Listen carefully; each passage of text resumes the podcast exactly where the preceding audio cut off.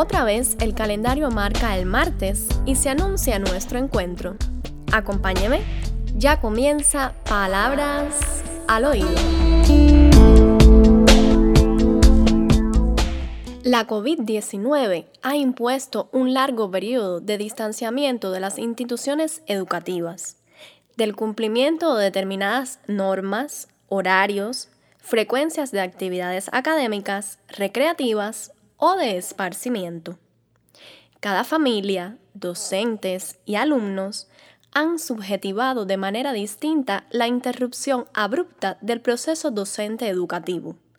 Al mismo tiempo, han experimentado diversas vivencias, sentimientos y emociones asociadas a la educación a distancia.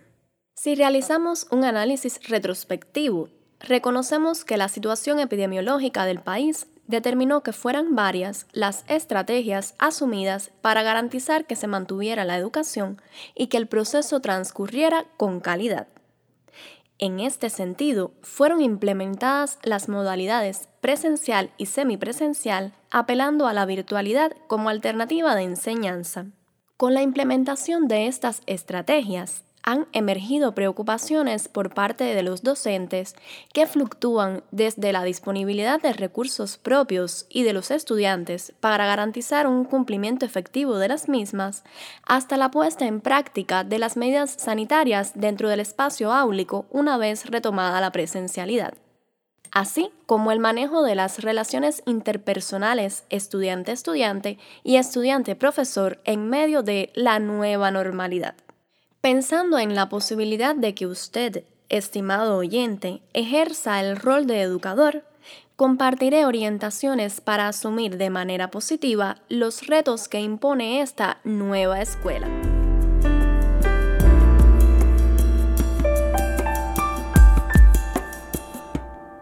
Realice un diagnóstico de cada estudiante en función de los logros alcanzados por asignaturas así como de los retrocesos en el proceso de aprendizaje, lo que le permitirá identificar las posibles preocupaciones de los cursistas y nivelar sus expectativas. De esta manera, evitará que el alumno se sobreexija y experimente manifestaciones de ansiedad e incluso depresión. Puede emplear frases alentadoras como no te preocupes, estoy para ayudarte poco a poco lo lograremos. No te rindas, continúa practicando. Asegúrese de que todos los estudiantes comprenden las exigencias que formula desde su asignatura.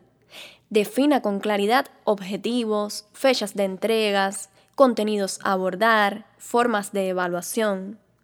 Aproveche los recursos digitales para presentar de manera divertida los contenidos de las asignaturas que imparta. Esto mantendrá motivados a sus estudiantes. Transmita con claridad sus emociones, lo que le preocupa o lo que le satisface dentro del proceso de enseñanza-aprendizaje, sobre la base de una comunicación clara y respetuosa con sus estudiantes. Para ello, aproveche las potencialidades de las plataformas digitales. Fortalezca el vínculo escuela-familia. Así, logrará conocer cómo transcurre el proceso educativo en el contexto familiar, ya que éste se ha convertido en el espacio donde los estudiantes reciben y cumplen con sus actividades escolares. Por otro lado, al estrechar la comunicación con los padres, garantizará que las dificultades que presenten los educandos sean ventiladas de manera proactiva realice un reporte detallado del desempeño de cada estudiante en su asignatura. Ello resulta una muestra fehaciente de su trabajo y le permitirá mantener actualizadas las informaciones que sus superiores le exijan. Comunique de manera clara las calificaciones que obtienen sus alumnos, los parámetros por los que fueron evaluados, así como las recomendaciones que ofrece para potenciar el aprendizaje. Por último, sea comprensivo con sus estudiantes.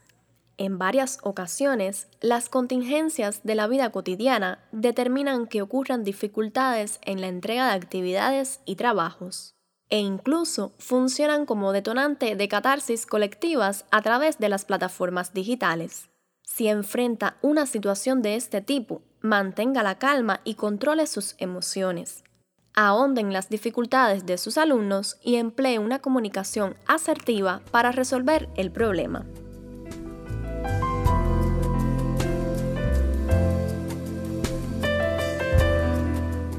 Si ha disfrutado de este encuentro, puede comunicarse a través de la dirección electrónica palabrasoído.gmail.com. Por mi parte, le invito para que el próximo martes nos siga a través de nuestras plataformas y compartir otras palabras al oído.